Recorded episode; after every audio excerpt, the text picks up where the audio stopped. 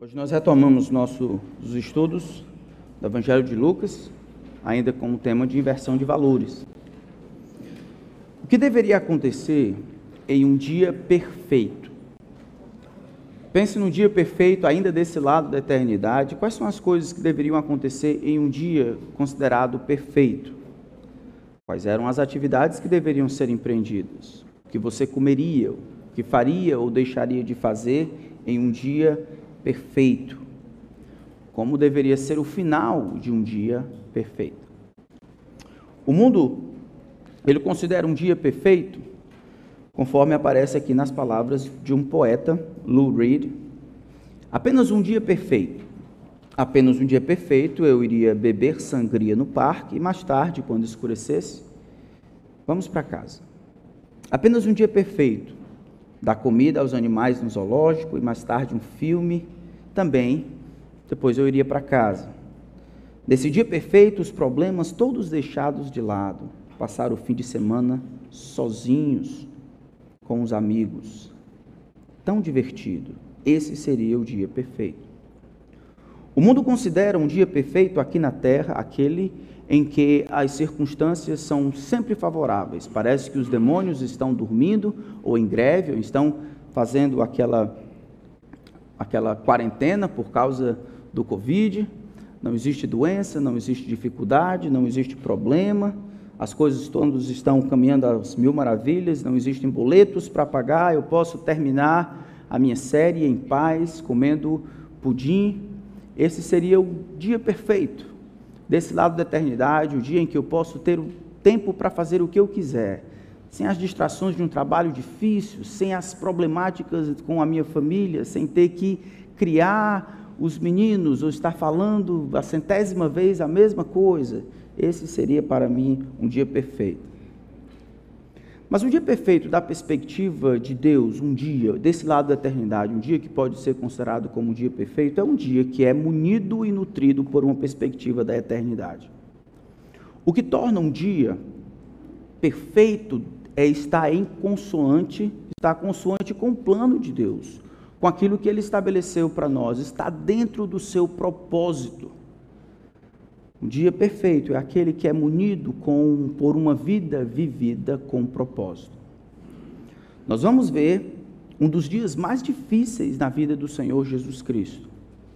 Ele acabara de entrar, Lucas capítulo 4, ele acabara de entrar em Nazaré, ou melhor, sair de lá, a cidade natal em que ele crescera, jogar a bola com os meninos, brincado de peão, talvez, de bila. Voltando para lá agora, o homem feito, ele vai na sinagoga de Nazaré e ele recita Isaías 61, ou melhor, ele lê do rolo de Isaías 61 e termina a sua fala dizendo: Olha, hoje se cumpriu a escritura que vocês acabaram de ouvir. Ora, os seus conterrâneos, aqueles que haviam crescido com ele, têm dificuldades de compreender que este Jesus, filho de Maria e de José, é aquele profeta de quem falava, aquele homem de quem falava o profeta Isaías, que deveria vir ao mundo e restaurar todas as coisas. O Espírito do Senhor está sobre mim, e o Senhor então me ungiu para trazer boas novas aos quebrantados, libertar os cativos, restaurar as vistas aos cegos, trazer liberdade aos oprimidos e apregoar a todos os cantos o ano aceitável do Senhor. Esse com certeza não pode ser Jesus, que cresceu junto conosco. Jesus então sai de lá, trazendo como se fosse uma, uma condenação para eles, dizendo: Olha, vocês lembram da história de Elias? Lembra da história de Eliseu? Esses eles conseguiram fazer o bem apenas fora dos cantos de Israel, eram gentios esses gentios estavam prontos a ouvir o evangelho. De lá Jesus então, ainda dentro do mar da Galileia, ali naquela ao redor do mar da Galileia, vai para a terra de Pedro, Tiago e João, a bonita cidade de Cafarnaum. Lá nessa cidade de Cafarnaum, do versículo 31 até o versículo 44, Jesus vai abrir aqui, por meio das lentes de Lucas, vai nos mostrar um dia na vida do nosso Senhor. Então nós podemos aprender lições de uma vida com propósito. Aqui sintetizada em um dia vivido para o benefício dos outros. Um dia que, se você notar bem, vai afetar em todas as direções. Um dia que ataca ou influencia todas as esferas da existência humana. Jesus começa libertando o homem, exatamente como havia prometido em Isaías capítulo 61, como ele sendo o cumprimento, ele liberta um homem possesso de um espírito de demônio. Depois ele desce, vai para a casa de Pedro, lá ele cura a sogra de Pedro. Depois ele sai, as pessoas trazem os, os endemoniados, os coxos, os doentes para serem curados. E depois de sair dali, Jesus vai passar a madrugada orando ao Senhor. Não somente os demônios o inferno é afetado por esse dia perfeito da vida de Jesus, o homem que vivia com um propósito bem definido. Mas aqueles de, de, de perto, a sogra de Pedro, aqueles de longe, as multidões e o próprio Pai, recebe orações ao final do dia. Esse texto aqui que nós vamos ler aparece também no Evangelho de Marcos. É um dia tão importante dentro dessa explicação de quem é Jesus que foi colocado em dois evangelhos nessa mesma sequência, com algumas pequenas diferenças. Mas aqui Jesus nos dá lições sobre uma vida vivida com propósito, dentro desse dia, que eu chamo de dia perfeito. A partir do versículo 31, então, de Lucas capítulo 4, diz assim a palavra do Santo Deus. E Jesus foi para Cafarnaum, cidade da Galiléia, e os ensinava no sábado e maravilhavam-se com a sua doutrina, porque a sua palavra era com autoridade. E apareceu na sinagoga um homem possuído de um espírito de demônio imundo, o qual gritou em alta voz: Ah, o que você quer conosco, Jesus Nazareno? Você veio para nos destruir? Sei muito bem quem você é, o Santo de Deus. Mas Jesus o repreendeu, dizendo: Cale-se e saia desse homem demônio, depois de o ter jogado no chão, no meio de todos, saiu daquele homem sem lhe fazer mal. Todos ficaram admirados e comentavam entre si: Que palavra é essa? Pois com autoridade e poder ele ordena aos espíritos imundos e eles saem. E a fama de Jesus se espalhava por todos os lugares daquela região. Deixando a sinagoga, Jesus foi para a casa de Simão. A sogra de Simão estava doente, com febre muito alta. E pediram a Jesus em favor dela, inclinando-se para ela, Jesus repreendeu a febre e esta deixou. Imediatamente ele se levantou e passou a servi-los. Ela se levantou e passou a servi-los. Ao pôr do sol, todos os que tinham todos os que tinham enfermos com diferentes tipos de doença os trouxeram a Jesus e ele os curava, impondo as mãos sobre cada um deles. Também de muitos saíam demônios gritando e dizendo: Você é o filho de Deus. Ele, porém, os repreendia para que não falassem, pois sabiam que ele era o Cristo. Quando amanheceu, Jesus saiu e foi para um lugar deserto. As multidões o procuravam, foram até junto dele e não queriam deixar que ele fosse embora. Jesus, porém, lhes disse: é necessário que eu anuncie o evangelho do reino de Deus também nas outras cidades, pois é para isso que fui enviado. E pregava nas sinagogas da Judéia. Vamos orar. Senhor, além de outras coisas, nós queremos ser parecidos com Cristo. Uma vida vivida com propósitos, vivida de maneira intensa modificando a história, concluindo, cumprindo o plano de Deus, modificando a história, investindo tempo, três anos na vida de doze homens. Ensina-nos, Senhor, as lições que o Senhor quer nos ensinar, porque queremos ser como Cristo. Queremos aprender com Ele, queremos ser a mente clara e não nublada. Queremos saber o que é importante, conhecendo a verdade e permitindo que essa verdade afete as nossas afeições. Agora que a tua palavra está aberta diante de nós, nós imploramos que ela seja a nossa regra, que o Senhor não nos permita fugir do que a tua palavra tem a dizer. Pedimos a ti, Espírito Santo, eu peço a ti, Espírito Santo. Pedir que o Senhor nos ajude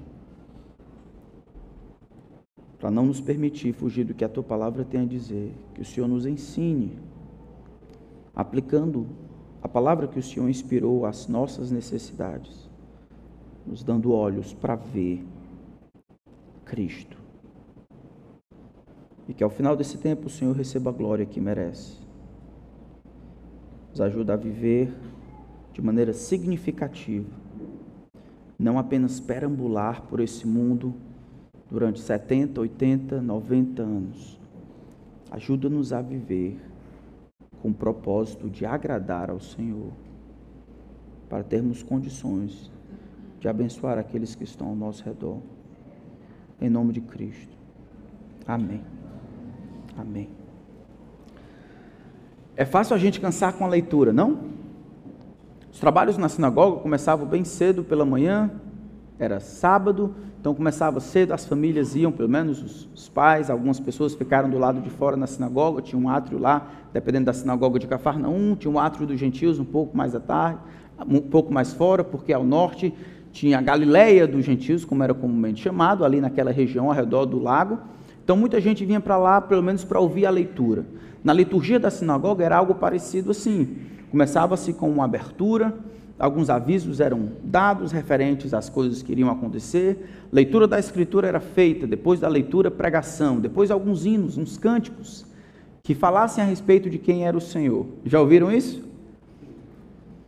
Muito da nossa liturgia, aquilo que nós fazemos, a maneira como o culto acontece, foi baseado na maneira como os judeus naquela época exerciam a sua religião ou a sua confissão de fé. Ouviam a palavra de Deus, prestavam a devida atenção, cantavam louvores, ofertavam leitura pública das Escrituras e coisas assim.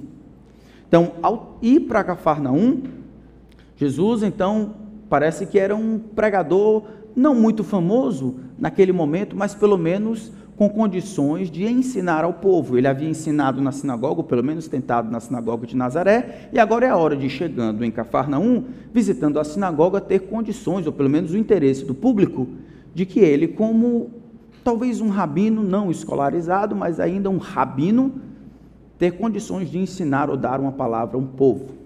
E é nesse momento que nós vemos o ministério, dentro do ministério de Jesus, aquilo que para ele era o mais importante. Jesus foi a Cafarnaum, cidade da Galiléia, e o que ele fazia? Ele ensinava.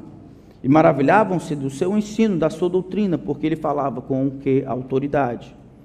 O final do nosso texto, versículo 44, depois dele orar, de dizer eu preciso, eu preciso, eu preciso, e pregava nas sinagogas. O ministério de Jesus, embora envolvesse curas, porque elas atestavam quem era o Messias o que ele iria fazer, estava incluso dentro do ministério que esse, dotado de unção do Espírito Santo, conforme Isaías 61 dizia, era o ministério de proclamação, de explicar quem era Deus e o que este Deus requeria dos homens.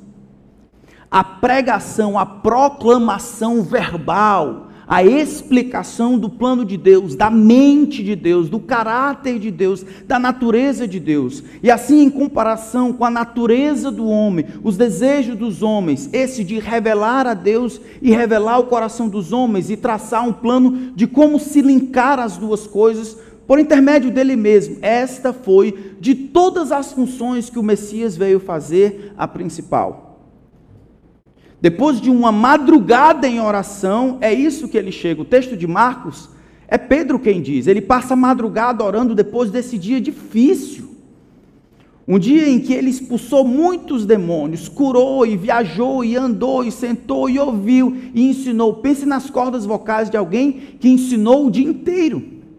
Pense se vocês têm uma multidão, Jesus está lá disponível, acessível. Quais perguntas o povo iria fazer? Qual a distância que eu não iria percorrer sabendo que existe alguém que pode curar meu pai, meu tio, meu primo, meu avô, minha vizinha? Imagine a carga mental, a carga emocional, o peso do coração do Filho de Deus curando, vendo mazela em cada olhar, pecado em cada olhar, tristeza em cada olhar, ao mesmo tempo vendo a alegria de serem libertos. Nesse dia difícil, Jesus termina orando. E depois de orar, como nós vamos ver mais na frente, parece que essa oração baliza as coisas de Jesus, cria um foco para o ministério de Jesus. É depois de orar, que isso nutre o seu desejo, a sua compreensão de que eu preciso sair daqui. O ministério está bombando, Cafarnaum está sendo tomada por esta mensagem, as pessoas estão vindo, arruma. Mas a gente precisa ir para outros lugares. Eu preciso nem tanto curar, eu preciso pregar a lei. A pregação, ao, enquanto o tempo foi passando, ao longo da história, tem sido atacada por muitas pessoas, muitos movimentos. A tentativa de substituir isso que nós estamos fazendo, pessoas ouvindo um texto sendo aberto, explicando e implicando, ajudando esta modalidade. Alguns vão dizer, até agora, isso é uma modalidade do século XIX. É aquela mentalidade cartesiana em que as pessoas ficam esperando. Não, existem, precisa ter outras maneiras. Tem que ser um negócio diferente, mais vívido precisa ter um colorido diferente, precisa ter uma roupagem diferente. Foi assim que Jesus, no entanto, viu o seu ministério. Ele compreendeu que para trazer benefício ao povo que ele iria servir, além de todas as curas, além de ouvir, além de ser ouvido para esse pessoal, ele precisava, antes de tudo, pregar a palavra de Deus. Foi exatamente assim que Paulo ouviu um pouco mais na frente. No final da vida, em 2 Timóteo capítulo 4, ele implora pelos anjos eleitos. Eu, eu encorajo você, Timóteo, pelos anjos eleitos, por Cristo Jesus, que há de julgar vivos e mortos. Por favor, em outras palavras, pelo amor de Deus, por tudo aquilo que é mais sagrado, eu conjuro você, pregue a palavra. Explique o que o texto tem a dizer. Não se desfaça do que o texto tem a dizer, porque à medida que o tempo passa, o povo vai achar essa articulação verbal, esse, essa questão, essa modalidade tosca, sacal, chata, ineficiente, ultrapassada, retrógrada. E eles vão ficar como sentindo coceiras de, dos ouvidos, vão tentar mudar para outras coisas. Jesus, no entanto, coloca o padrão, e o padrão é proclamação constante da palavra de Deus. Se isso é verdade, irmãos, eu e você precisamos estar preparados, sempre nos empurrando para que a palavra de Deus seja central na vida desta igreja. Para que a palavra de Deus seja central na vida da sua família.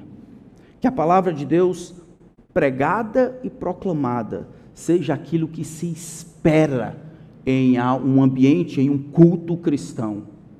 Podemos ter até outras coisas, mas a centralidade precisa estar na palavra. E aprendemos isso com o próprio Senhor Jesus. Vemos no versículo 32 que a palavra dá, faz o trabalho. E maravilhavam-se com a sua doutrina, porque a sua palavra era com autoridade. Era a palavra de Jesus, Alguém já disse, né, que você não precisa fazer muita coisa quando o leão está na jaula. A única coisa que você precisa fazer é abrir a jaula e o leão vai fazer o seu trabalho. A escritura é mais ou menos isso.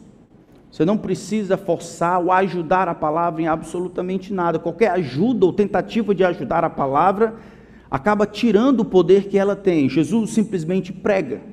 E os homens estão maravilhados com a autoridade do ensino da doutrina de Jesus. Interessante, irmãos, essa questão de doutrina e autoridade. Por que, que essas pessoas estão pensando em autoridade? Veja no versículo 36. Que palavra é esta? Pois com autoridade e poder ele ordena aos espíritos imundos e eles saem. Duas vezes nesse texto a palavra autoridade aparece. Uma autoridade na doutrina, autoridade no ensino, e a outra autoridade de ordenar, de poder, de comissionar, de expulsar os demônios de onde eles estão.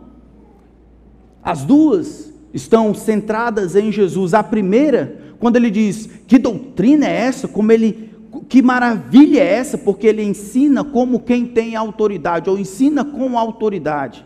Naquela época, uma das maneiras de forçar as pessoas a obedecerem era fazendo referência constante àquilo que outros tinham dito no passado. A autoridade era construída por meio de pessoas que tinham dito no passado.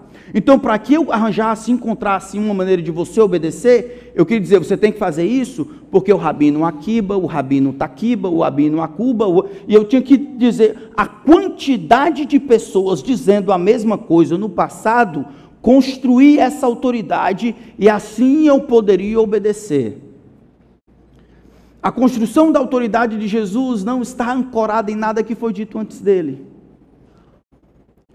Jesus diz: vocês devem fazer assim.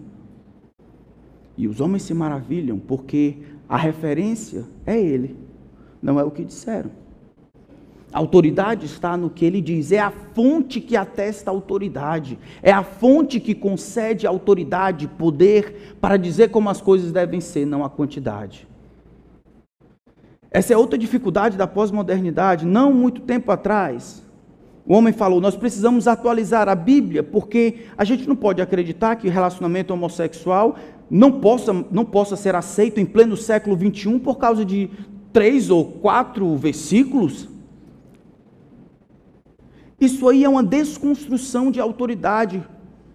Quantas vezes o Senhor Deus precisava falar que era errado comer da árvore do conhecimento do bem e do mal para que comer da árvore do conhecimento do bem e do mal fosse errado? Quantos mandamentos Adão e Eva tinham ali? Tinha um só. Comereis de toda árvore do jardim, de todas as árvores do seu fruto, poderás comer livremente, mas da árvore que está no meio do jardim, você não pode comer para que você não morra. E isto era errado. Era errado porque aquele que ordenou é Deus. A autoridade passa não por causa da quantidade de quantas vezes aquilo é dito, mas por causa de quem disse. A gente está vivendo num tempo em que as pessoas querem a construção de autoridade pela, pela o sumário de muitos argumentos. Deus só precisa dizer uma vez. E aquilo, para aqueles que são discípulos de Jesus, precisa valer, é ponto encerrado, acabou-se. É um coração indisposto a viver debaixo da autoridade de Deus que quer um pouco mais. Dois versículos, três versículos quatro versículos, esse negócio não está muito direitinho. Aqui Jesus nos ensina, nessa interação em Cafarnaum, que ele é a referência de autoridade. A sua palavra carrega autoridade porque é Deus dizendo. E aqueles que do lado de lá ouvem e obedecem são eles, estes aqui, que representam o povo que ele escolheu, e não do contrário.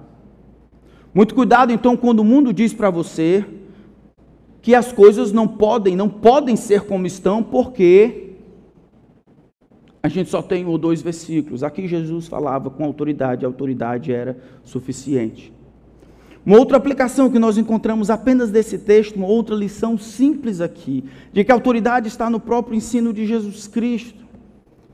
Nós precisamos lembrar, irmãos, que viver neste mundo pós-moderno, vai nos, deve nos fazer voltar para a autoridade da Escritura. Assisti um, um, um, filme no passado, não muito tempo atrás. O homem tentava dizer o que era é, que uma coisa era errada sem dizer por que, que aquilo era errado. E aí ele escreveu um livro exatamente por isso, como obedecer a Deus, colocando um bocado de leis que representavam a vontade de Deus, conforme dizia na Bíblia, mas sem citar a fonte. E esse homem então começa a viajar, ele viaja no tempo e ele chega no futuro. Chega lá, uma criança rouba um cachorro quente dele. E o homem então corre, consegue pegar o larápio, chega lá para a criança e diz assim: rapaz, você não sabe que roubar é errado? E a pergunta da criança, pós-moderna, era: quem disse? Por que, que é errado? Quem disse? A criança fez uma pergunta certa. E nós precisamos aprender a interagir nesse mundo sempre citando a referência. As coisas não são certas porque a nossa igreja faz, ou não são erradas porque a nossa igreja deixa de fazer. Não são certas ou erradas porque o pai, a mãe, porque sempre foi assim. A gente precisa sempre retornar para a fala de Deus escrita no papel, ao ensino de Jesus. Ele tem que ser a referência de autoridade. Então você está na mesa com o seu filho. E aí você, como eu, vai ter que ajudar o seu filho a obedecer. Tente colocar a base da obediência, a referência, o padrão do bem e do mal, do certo e do errado, Deus em Sua palavra. Isso vai forçar você a saber a palavra de Deus, do contrário, vai ser a sua opinião contra a do seu filho, que hoje ele recebe, mas depois ele pode achar que o seu argumento é ruim, e ele vai simplesmente debandar. Então a gente está numa conversa, meu filho não pode fazer isso. Na cabeça dele, ele pode perguntar por quê, e você pode, de maneira clara, citar um versículo, por que, que você pensa assim. Uma das, das ilustrações que eu tive dessa necessidade foi fazendo o terceiro ano numa escola. Aqui era um cursinho, eu acho. E aí naquele o professor faltou e quando o professor faltava, a gente tinha aula de orientação sexual, porque é isso que a gente deve aprender, né? Então tá lá o professor. E aí acabou com o negócio degringolando e muita imoralidade. Era, naquela época eram uns 150 dentro daquela sala. E aí acabou o diabo utilizando aquele momento para desconstruir o conceito de casamento. Então ele perguntou no final: Ó, oh, tem alguém aqui que ainda acredita em família, em casamento? Realmente tem alguém aqui? Eu decidi não pensar. Eu levantei a mão, me tremendo. O pessoal olhou. Se eu tivesse dito, eu acredito porque eu acho que é legal. Eu acredito porque meu pai me ensinou. Eu acredito porque é uma conduta, e isso foi usado, ou tem sido utilizado ao longo dos milênios, para a perpetuação da nossa espécie. Eu acredito que essa é a melhor maneira de trazer núcleo e ordem à sociedade. Mesmo que eu for pelo ramo da sociologia, ou ramo da biologia, ou ramo da antropologia, todas essas coisas ficam aqui, homens pensando aquilo que é melhor. E isso passa, é um homem pensando o que é melhor do que o outro. Homem com homem junta tudo, não dá nada. Então Deus me deu sabedoria, eu disse, é assim, porque na Bíblia diz, deixará o homem, pai e mãe, se unirá à sua mãe. Eu não quis nem saber se eles entendiam, eu não sabia, não sei se era Gênesis, se ele sabia que era, pensava que era o hospital, ou se era um, uma novela que ia surgir. Eu disse, está inscrito lá, é isso. Não importa o que eles pensaram depois, se eu era esquisito ou apático, mas Deus manifestou a sua autoridade ali. Você não quer competir a sua opinião com a das outras. A sua opinião, assim como a minha, não presta para muita coisa ela vai acabar com o tempo. Nos nossos relacionamentos, à medida em que exortamos, nós precisamos trazer nossos filhos, nossas esposas, nossos maridos, nossos colegas de trabalho, nossos colaboradores, todo mundo à palavra. Ela que tem poder. Eu tinha um amigo professor de física que ele dizia: Olha, vocês sabem, né?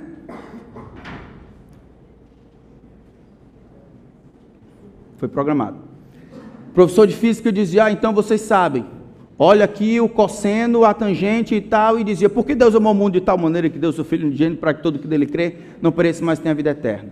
Então, cateno de hipotenusa e tal, de básica. Eis o Cordeiro de Deus que tira o pecado do mundo. Era o jeito que ele fazia. Ele dizia, pastor, aqui, eu sei que a palavra de Deus não volta vazia. No final de dois anos, ele tinha levado três alunos a Cristo.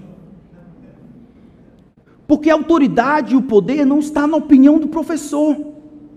Professor, você acha que isso aí é certo, errado? E o professor pode dizer, acho que sim. E se ele disser, acho que sim, a autoridade do professor. Se ele disser, a Bíblia diz assim, Deus diz assim, Jesus pensa assim.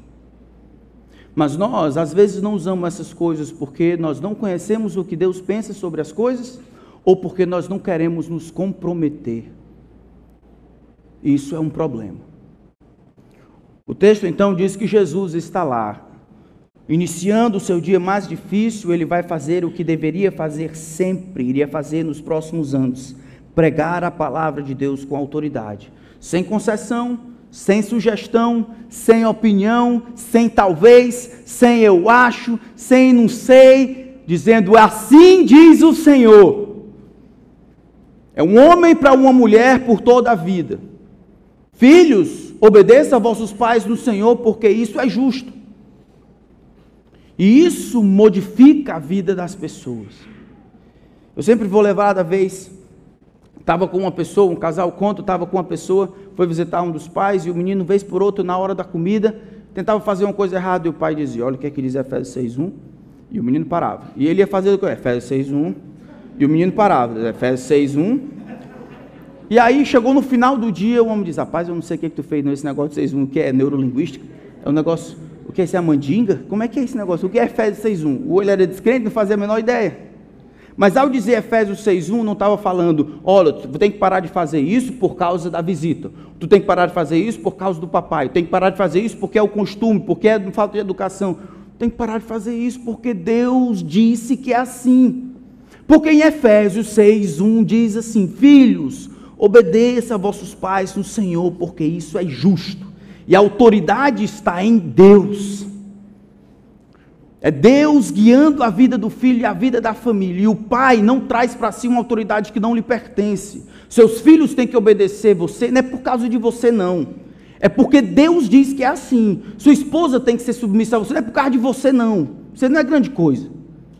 É porque Deus diz que é assim. Você tem que amar a sua esposa, não é porque a sua esposa é. Quer dizer, sua esposa é. sua esposa é. Mas, além disso, Além disso, é porque Deus disse que é assim. A autoridade está em Deus. Não está nos nossos sentimentos, não está no que é favorável, não está no que os outros acham, não está no que funciona, não está no que é modinha, não está no que não presta, não está no que não aparenta funcionar, está no que Deus diz em Sua palavra. Os nossos grupos de estudo têm que ter a Escritura, os nossos devocionais em casa, a Escritura. As nossas conversas, o WhatsApp, o que baseia as nossas opiniões em escritura. Senão você vai ter um aconselhamento, mas vai ter mais um bate-papo e uma opinião. Ninguém quer saber de opinião de ninguém, gente quer saber o que Deus pensa. E isso, autoridade de Deus, por meio de Sua palavra, que vai fazer a mudança. Essa foi a maior, a maior mudança que as pessoas perceberam na vida de Jesus Naquele primeiro momento, Jesus entra em Cafarnaum e ele traz a palavra de Deus. E as pessoas se maravilhavam porque, rapaz, esta é a palavra de Deus.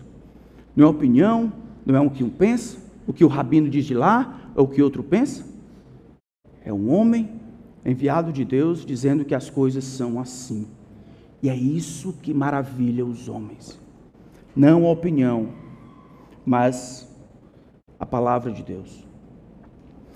E aí no meio da sinagoga, já sabe que eu não vou conseguir terminar nem, nem um encontro com o demônio aqui, né? Então apareceu na sinagoga, versículo 33, um homem possuído de um espírito de demônio imundo. A ideia de demônio imundo é similar com a ideia de Deus das moscas, por causa da perversão moral e a sujeira que está associada a isso. Nosso Deus é um Deus limpo. E aqueles que participam do poderes das trevas são tidos como demônios imundos. O qual gritou em alta voz: Ah, o que você quer conosco, Jesus Nazareno? Você veio para nos destruir? Sei muito bem quem você é, o Santo de Deus. O texto aqui é fabuloso. Então, está tendo uma reunião como essa, um, um demônio se levanta. E ele verbaliza o conhecimento que ele tem a respeito de Jesus. A ideia do que tenho eu com você, o que você tem ou quer conosco é, em outras palavras, o, o que é que o senhor quer colocar o bedelho aqui? Isso é, isso é da sua conta? O que é que você quer aqui com a gente? Isso aqui não é da sua alçada. Qual, qual, qual o problema aqui? Por que, que o senhor está se intrometendo naquilo que não foi chamado? Então, quando ele diz isso, e acrescenta: Eu sei quem você é. Jesus Nazareno. Quando ele expressa essa, que conhece Jesus até pelo nome, isso remete a Gênesis capítulo 2, onde ser, ou saber o nome de alguém, ou conhecer alguém pelo nome, concedia de alguma forma uma espécie de autoridade. Quando Adão e Eva nomeava os seres, é que demonstrava que ele tinha autoridade sobre, sobre os animais dentro da criação. Parece que aqui o demônio deseja parar o exorcismo, dizendo: Eu sei quem o Senhor é. Tu és Jesus, o Nazareno. é esse rapaz daqui.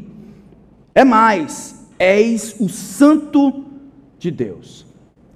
Existe alguma coisa naquilo que o demônio diz que está errado? Hã? Dava para a gente compor uma música, ou ter uma música aqui na igreja? Assim? Hã? Tu és o santo de Deus, o santo de Deus, tu és o santo de Deus, o santo de Deus, o santo de Deus, alguma coisa assim? Talvez.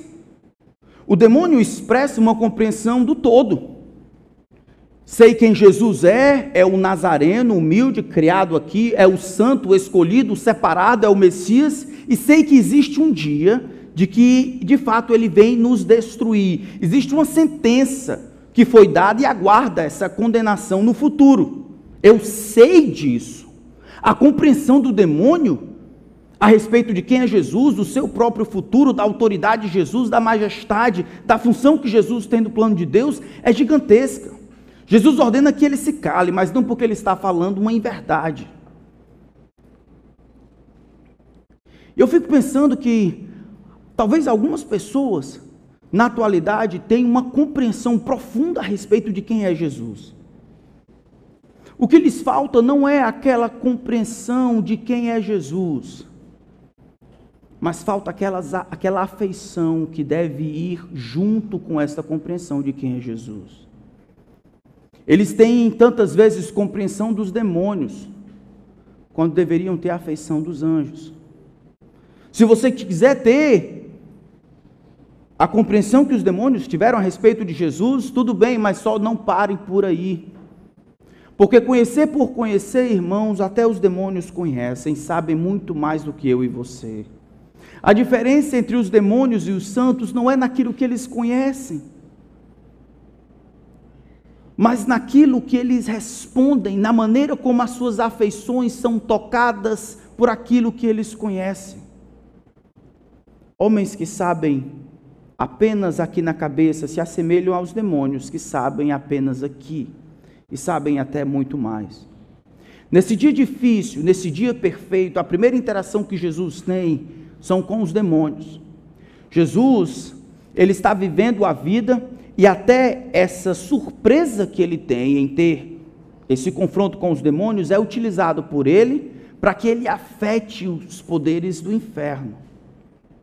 Aí você pode dizer, mas pastor, eu não sou Jesus. No Novo Testamento, Jesus não é a única pessoa que por onde passa, ele deixa um rastro de bondade. Como eu disse para você, Jesus aqui afeta todas as áreas da existência. Ele afeta o inferno, mas no final ele conversa com Deus e ele afeta o céu. Ele afeta os de perto, a sogra de Pedro seu discípulo, e mais na frente ele afeta as multidões, aqueles que vêm depois. Jesus no dia perfeito, é um dia que é utilizado em potencial todas as oportunidades, em, dos de perto os de longe, céu, inferno, anjos, demônios, o Pai, os discípulos, todo mundo é afetado e recebe o seu bocado de bênção da presença de Jesus. Mas eu e vocês, tantas vezes, nós não gostamos de ser interrompidos. Temos uma agenda, e qualquer coisa que mude a nossa agenda significa que a gente não está conseguindo usar bem o tempo. Ou foi um dia perdido, uma oportunidade perdida. O propósito que Jesus tem de agradar o Pai, no entanto, permite que ele entenda qualquer insurreição, mesmo dos infernos, como oportunidade para que ele agrade a Deus. O demônio aqui entra em contato com Jesus para perder,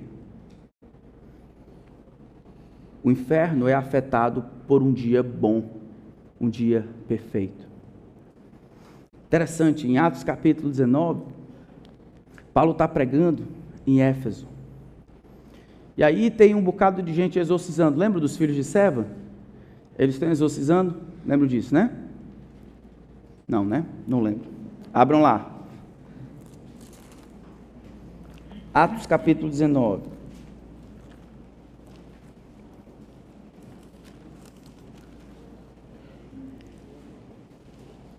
Versículo 11.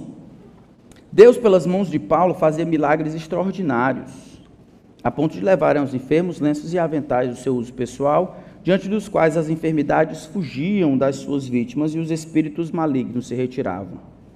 E alguns judeus, exorcistas ambulantes, tentaram invocar o nome do Senhor Jesus sobre pessoas possuídas de espírito malignos, dizendo: presta atenção, ordeno que saiam pelo poder de Jesus a quem Paulo prega. Está vendo a distância? Os que faziam isto eram sete filhos de um judeu chamado Seva, sumo sacerdote. Mas o espírito maligno lhes respondeu: Conheço Jesus e sei quem é Paulo, mas vocês quem são? Os demônios conheciam sobre Paulo. Os demônios sabiam da reputação de Paulo como alguém que era utilizado por Deus para libertar as pessoas. Eles diziam: Eu conheço Jesus, eu sei quem é Paulo. A ideia é que a maneira como Paulo vivia, uma vida com um propósito, uma vida que trazia o reino de Deus para a terra, uma vida que era focada mais no outro, que entendia essas coisas como bênção, um pregador do evangelho de libertação, libertação dos cativos, um servo de Deus. Isso afetava não somente a vida dos homens, mas até as festas que aconteciam nos infernos, eram atrapalhadas pela vida de Paulo. Às vezes a gente acha que as coisas que acontecem, elas são apenas aquilo que a gente consegue ver. O texto, não somente de Lucas, mas também aqui, nos mostra que um dia perfeito, ou num dia vivido com propósito, é um dia que vai eventualmente atrapalhar ou afetar aquilo que os nossos olhos não conseguem ver que vai afetar áreas em que nós não conseguimos ver. Se nós apenas pensamos na vida como nós vemos, nas nossas necessidades aqui, nas nossas famílias, nessas coisas aqui, o nosso trabalho, são essas coisas em si que determinam o nosso sucesso, essas coisas que tornam o propósito da nossa existência, isso é pouco para aqueles que nasceram de Deus e devem caminhar para a eternidade. Que estão em constante confronto com as forças do mal, que lutam com todas as forças e só não são engolidos por causa do próprio Deus. Assim como Jesus, assim como Paulo, assim nós precisamos, num bom dia, estarmos dispostos a afetar não somente aqueles que Deus colocar na nossa frente, mas fazer os poderes do inferno tremerem pela maneira como nós vivemos, agradando a Deus, ajudando os outros pregando o Evangelho, aquilo que nós oramos, a maneira como amamos, essas coisas que têm valor eterno. O diabo então perde para Jesus nessa batalha. Mas eu acho que muitos de nós, nós só vivemos pensando naquilo que nós conseguimos ver. E por causa disso não teremos um dia tão cheio, tão perfeito.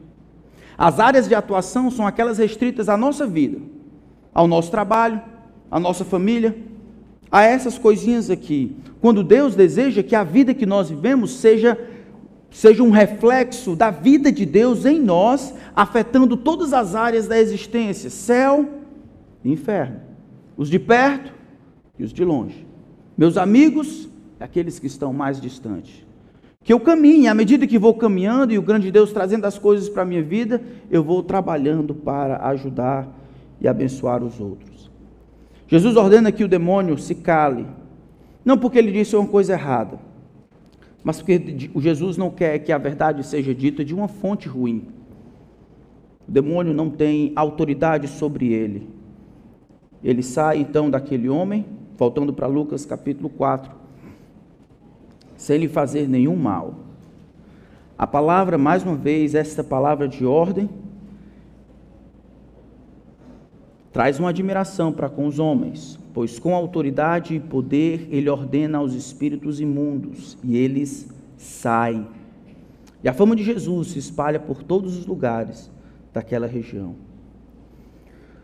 Algumas aplicações para nós pensarmos na ceia do Senhor. Enquanto nós pensamos na ceia do Senhor, não deu para a gente ver tudo, mas o, o texto aqui nos descreve um dia muito cansativo um dia perfeito ou melhor dia, não precisa ser um dia em que você descansa, come pudim e assiste a sua série. Nós estamos ligando tantas vezes descanso com entretenimento. O que é um dia de descanso? É um dia de entretenimento. É um dia em que eu me gratifico por aquilo que eu fiz. Isso não é descanso, isso é egoísmo materializado. No dia mais difícil, no dia mais cansativo, você busca a Deus. Nesse dia, Jesus tinha todas as razões para dormir. Jesus, no entanto, busca a Deus ao final do dia. Eu fico pensando para mim, domingo é um dia muito cansativo. Se tiver encontro de casais no dia anterior, cansativo também. Se eu tiver ensinado pela manhã, cansativo. Então, na segunda-feira, eu vejo o meu coração com uma tendência ao descanso. E é impressionante como esse descanso nunca está associado com as coisas de Deus, está associado com outras coisas comigo. E embora o descanso seja sempre legítimo e uma ordenação de Deus, muito cuidado quando nós trocamos as duas coisas, nós materializamos, justificamos um egoísmo, nos afastando de Deus. Ou quantos de nós, não, não, pastor, não vou não, tive um dia muito difícil, muito cansado, eu vou ficar em casa, não posso ir para o culto de oração. Aí eu fico em casa fazendo o quê? Assisto a Netflix. Isso me descansa. Isso, isso me descansa. Olha o contrassenso. Como se fosse cansar, alimentar a alma. E no exemplo de Jesus é claro. No dia mais cansativo eu procuro a Deus.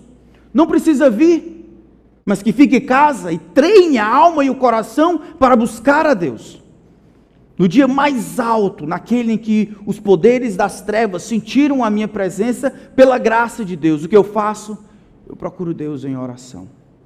Eu mantenho a guarda. Eu busco. Quando comparado com o dia típico que na vida do nosso Senhor, aquilo que o mundo considera um dia perfeito, quando tudo é favorável, parece brincadeira. Os demônios não estavam dormindo, as pessoas estavam doentes, procurando por Jesus, procurando por Jesus. Jesus está lá para elas. E o dia é perfeito, porque ele consegue cumprir o propósito que Deus o chamou de servir aos outros. Um dia perfeito é aquele que é vivido dentro deste propósito maior, que como cristãos é servir aos outros. No final desse dia, Jesus pouco ganhou, a não ser a fama que deram para ele. Mas todos que estiveram em contato com Jesus receberam um cadinho de bênção. Todos que entraram em contato com Jesus receberam um cadinho de bênção. No dia perfeito, é assim que a gente deveria fazer pensar em todas as coisas.